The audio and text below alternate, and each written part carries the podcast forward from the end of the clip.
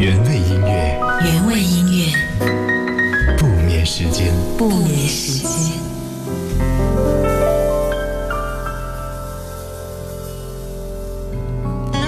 今天下午和我的老朋友相聚，是一个很快乐的下午茶时间，因为他快要结婚了。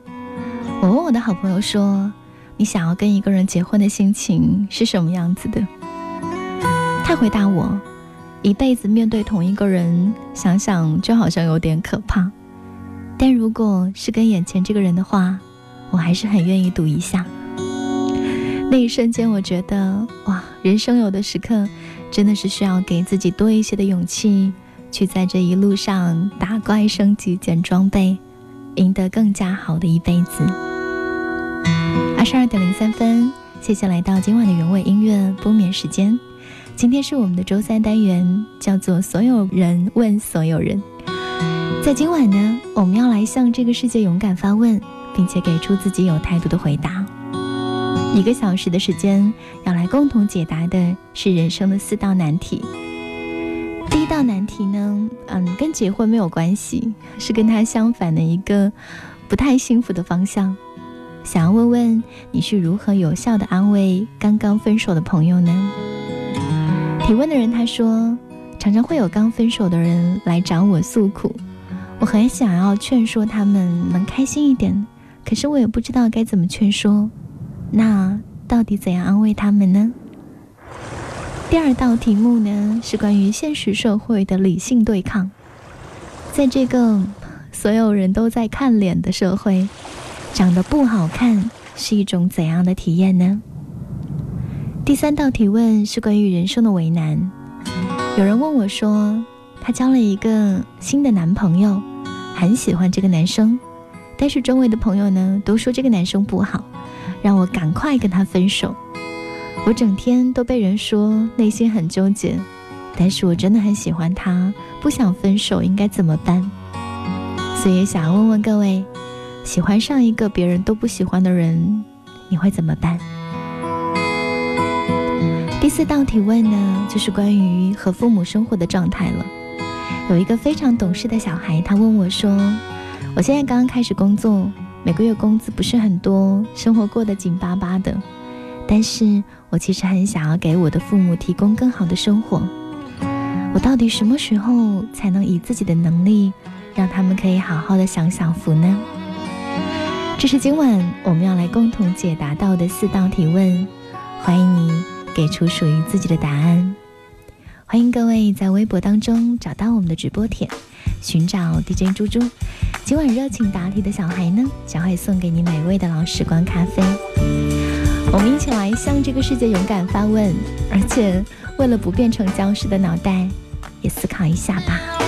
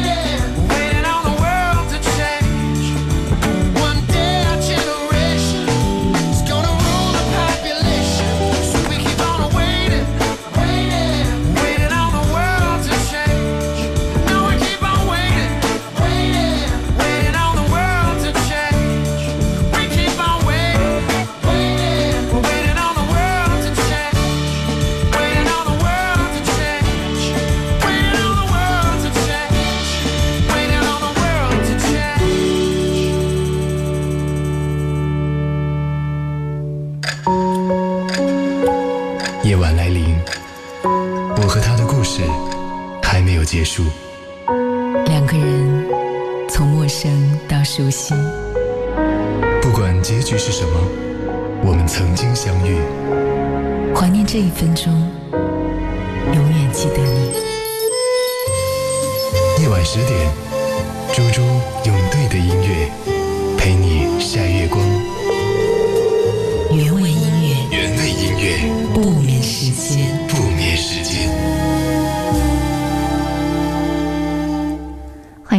今晚的原味音乐不眠时间，周三单元，所有人问所有人。这四道提问，我不知道你在自己的人生阶段有没有遇到过失恋，或者是喜欢上别人都不喜欢的人，或者是每天看着父母操劳很心疼，总想着自己什么时候有能力让他们可以享享清福，等等等等。小娟她说。记得我正在读高三的弟弟打电话，让我安慰刚刚失恋的他。我是这么回答的：所有的道理你都懂，不需要我重复的讲给你听。只是失去那个人，并不代表失去所有。你看，你现在不是还有姐姐我吗？西瓜他说，朋友分手了，偶尔呢。会以假男朋友的身份，其实是闺蜜啦，给她写一封情书，陪她大骂，陪她哭，但其实绝大部分时候，我只是默默的陪在她身边，什么都不做，什么都不说，可是我会一直陪着她。可爱漠然浅笑，他说，对于刚刚分手的那个人，他一定很难过，我会一直待在他的身边。他想怎样就怎样，他想要诉苦，我就安静的倾听；他想要哭，我一定会借给他肩膀。关于今晚的提问呢，我想要特别的和你来分享晨晨的答案。他说：“我始终认为失恋是一件无法被安慰的事情，即使是失恋过的人，也无法设身处地的。”去理解一个刚刚失恋的人，毕竟失恋是一件时效性很强的事情，它就像流感，每个人差不多都得过，觉得这并不是什么了不起的大事，但一旦病在其中，那种痛苦却真的只有自己一个人才能明白。晨晨说，我在大三的时候失恋了一场，那是我第一次认真的感情。我从来没有想过自己会离开那个姑娘，因此在她离开后，我陷入到了一种绝望的真空当中。白天我躲在宿舍里面睡觉，一到晚上就跑出去溜达，就像一个孤魂野鬼一样四处游荡。我没有办法坐在一个密闭的空间里面太久，因为会有窒息的感觉。也没有办法找一个地方躺着，因为会感觉心沉到了身体的下面。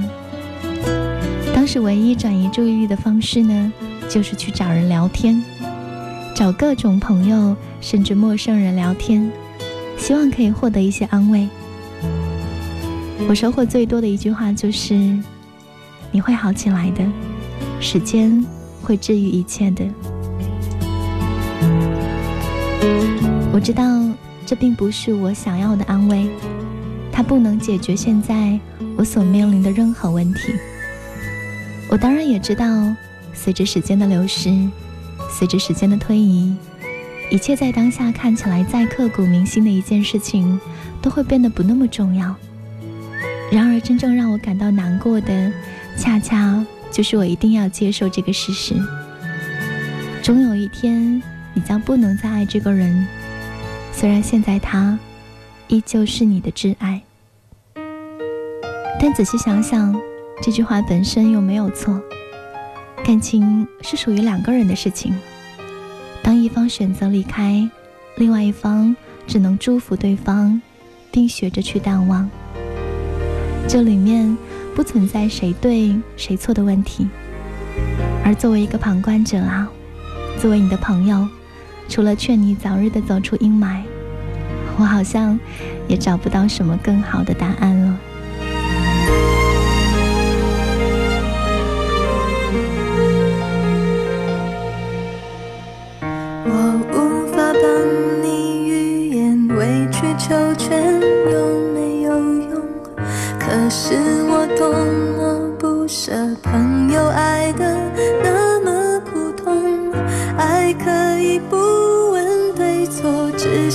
喜悦感动。如果他总为别人撑伞，你何苦非为他等在雨中？泡咖啡让你暖手，想挡挡你心口里的风，你却想上街走走，吹吹冷风，会清醒得多。你说你不怕分手，只有点遗憾难过。情人节就要来了，剩自己一个，其实爱对了人，情人节每天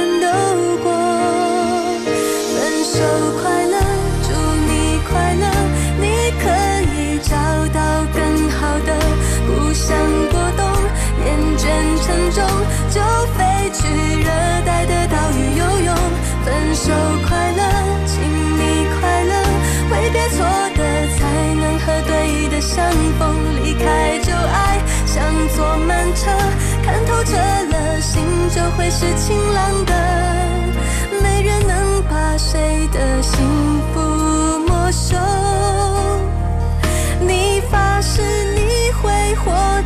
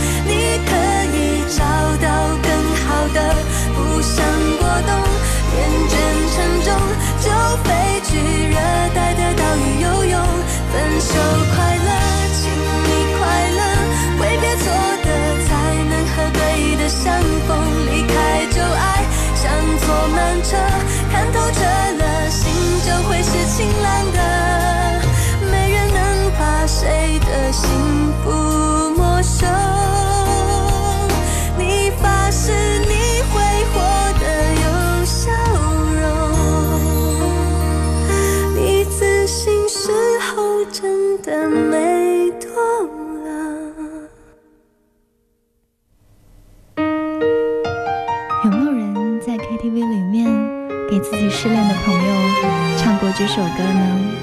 我就有唱过，因为我好想要跟他说，也许离开那个人之后的天空才会有彩虹。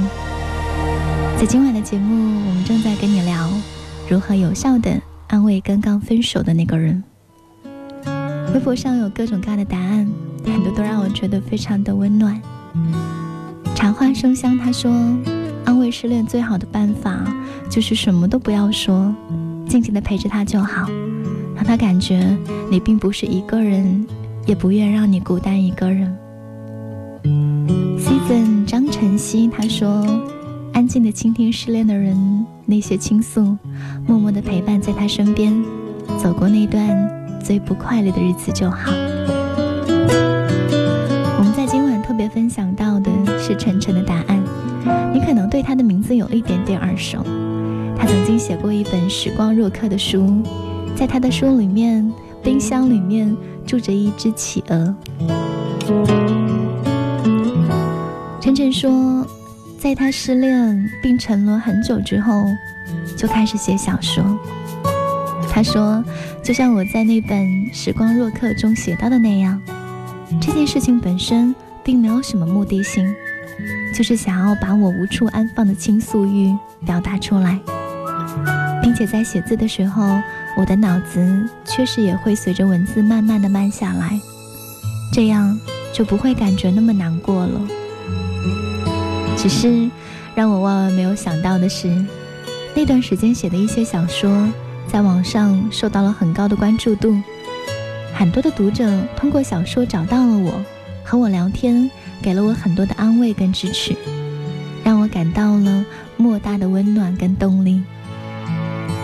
在坚持写了两年之后，我在毕业以后也阴差阳错的走上了写作这条路，而那些。和从前的恋人有关的小说，也在前两个月正式出版，成为了我的第一本短篇小说集。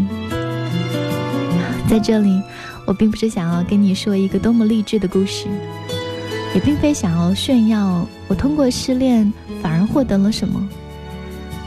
把这本书拿到手里的时候，其实我的唏嘘感慨要大于欣喜跟快乐。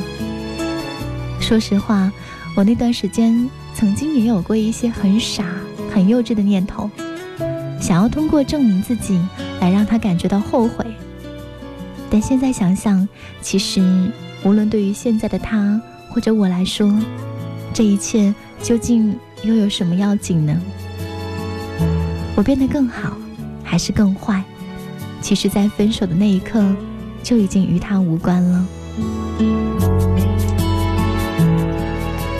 如果说这些故事在今天对我而言还有什么意义的话，那也许仅仅只是一个纪念品而已，像是旅行回来之后就被遗忘在壁橱里的那些昂贵又没有用的小玩意儿，几乎再也不会被拿出来。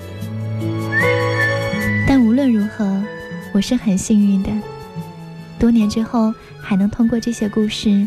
来勾起一些属于这段感情的回忆。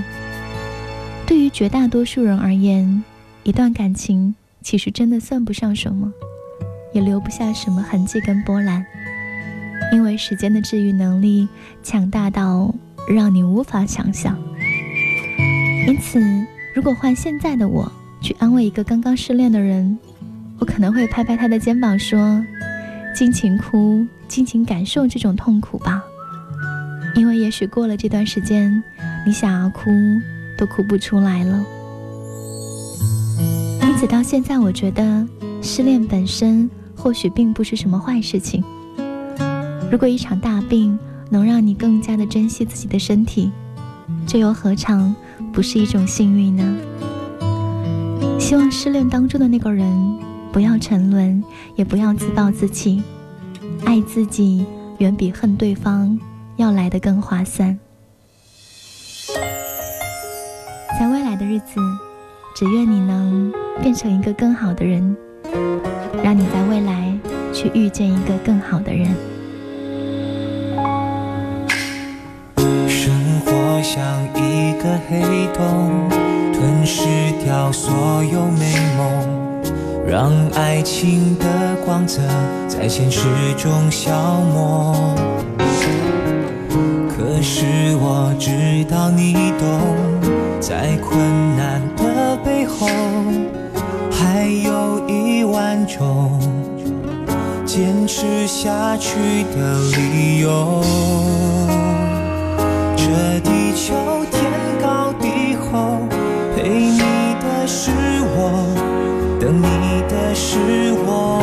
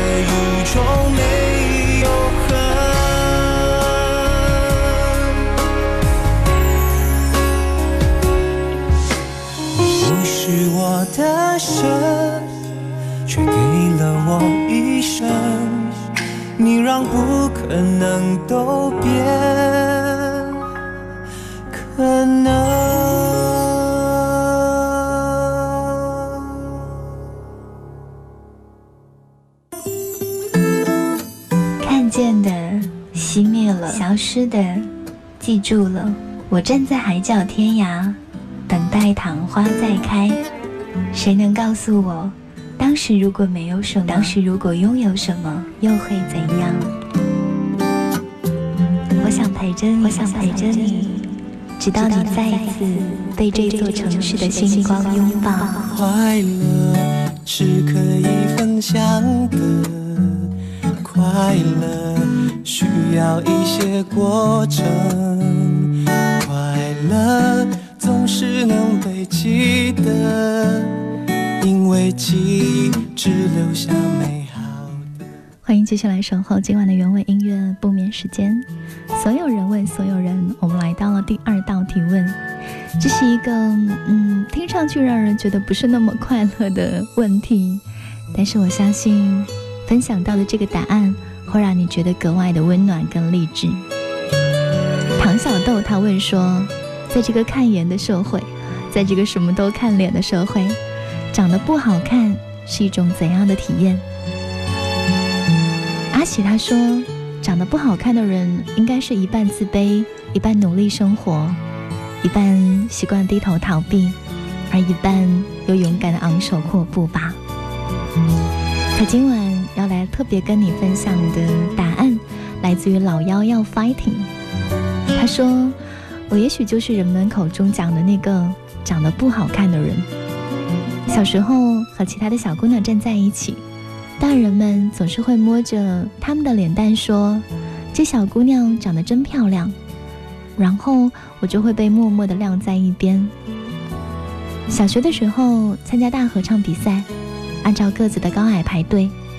我本来是站在第一排，排练了一次以后，老师就出来把我从第一排拎到了最后一排的中间位置。初中的时候，各种小朋友情窦初开。身边的小伙伴都被人递过情书，也表白过，在抽屉下面塞各种各样的小礼物。我没有。后来有人给我写了一封情书，我很开心。结果他们告诉我，是因为他跟人打赌赌输了。十几岁的时候开始，从来只知道暗恋别人，不敢开口，因为觉得开口肯定会被拒绝。高中的时候上台竞选班干，下面嘘声一片，因为他们说我长得不好看，怎么可以这么的爱出风头？大学的时候面试各种社团、学生会、广播社跟记者团，跟室友们一起去，不论我表现的如何，我都是最先被淘汰的那个人。到了大一的时候，我有了男朋友，他在楼下等我，被人看到。后来我去开水房，听到有同学说：“那谁怎么会看上他？”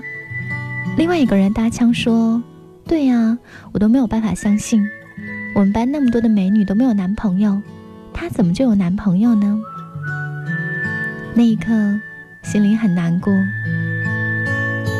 大四的时候去电视台考试，我的笔试成绩是第一名，面试也没有出任何的差错。八个人招四个人，有一半的比率，我也没有接到通知。于是我气得一晚上都没有说话。然后我的妈妈说：“电视台嘛，肯定要招长得很好看的。”跟我的小伙伴出去玩，晚上散场之后，男生们会自觉对那些长得好看的姑娘说：“我送你回家吧。”然后我就自己走回家。有人表白，说的第一句话就是。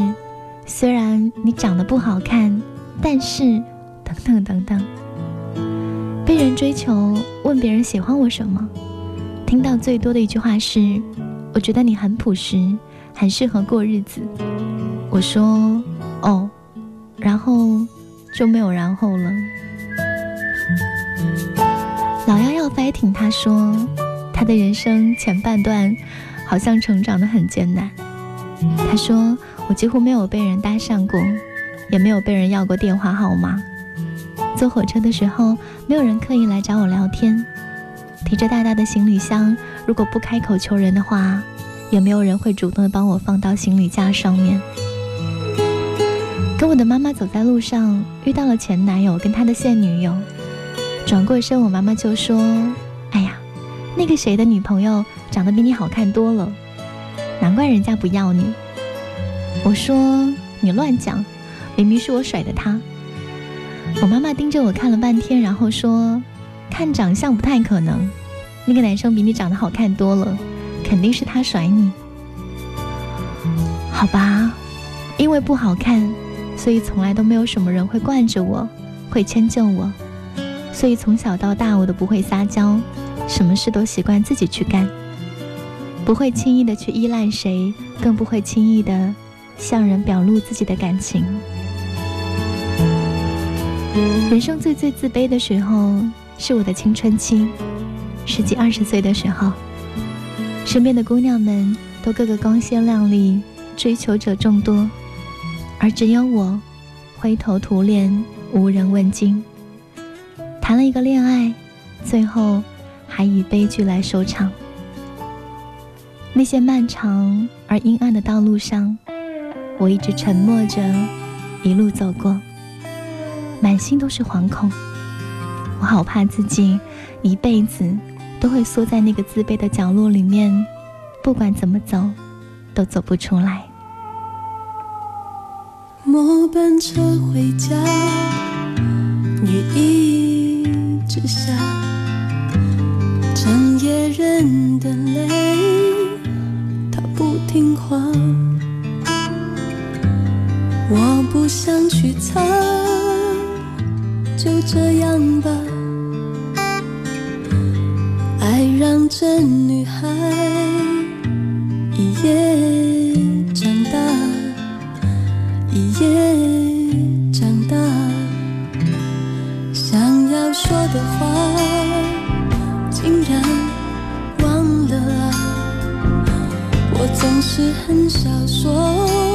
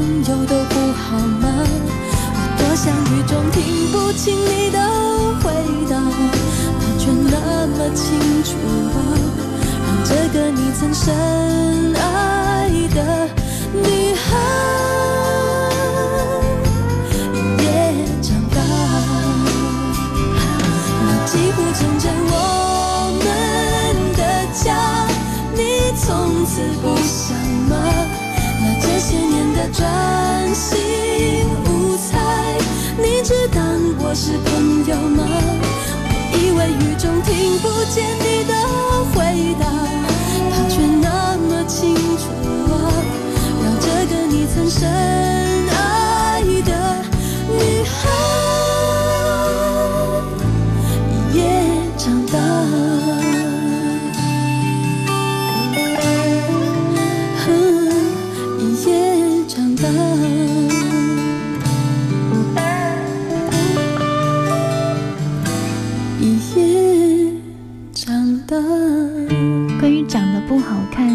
一种怎样的体验？今天晚上我要来和你分享的是老幺要 fighting 非常棒的回答。他说：“我从小到大长得不好看，我常常非常的惶恐，我觉得自己会一辈子缩在那个自卑的角落里面走不出来。一直到现在开始工作以后，我才渐渐明白，所谓的不好看，只不过是给自己找了一个借口。”仿佛所有的无所事事、胆小恐惧、懒惰放纵，都可以用不好看这个借口去遮掩，心安理得的躲在这个借口背后，不去争取，不去追求，好像那些长得好看的人，他们拥有的一切，都是上天白送给他们的。年纪越大，越懂得，那些长得惊艳的美女，终究只是极少数。而绝大部分人都不过是相貌平凡，那些一直铭记在心的所谓的悲伤往事，并不能成为裹足不前的借口。对于一个普通人来说，如果她长得很漂亮，大概是能够走很多捷径。可是美貌从来都不是改变自己生活的唯一出路。现在我开始明白，决定一个人好不好看的。除了天生丽质，更多的是他的精神和气质，以及他脸上绽放的笑容和从内心深处透露出来的自信满满。而行走在工作和生活的路途中，被别人认识、走进、接纳并喜欢，除了外表，更多的还是他的能力、学识、情商、个性、待人处事等等等等。所有的这些东西。好像都需要我们用一生的时间去积累、去完善。我终于愿意相信，就算只是长相很平凡的姑娘，我依然是一个值得人认识并喜欢的姑娘。踏前仍旧记得这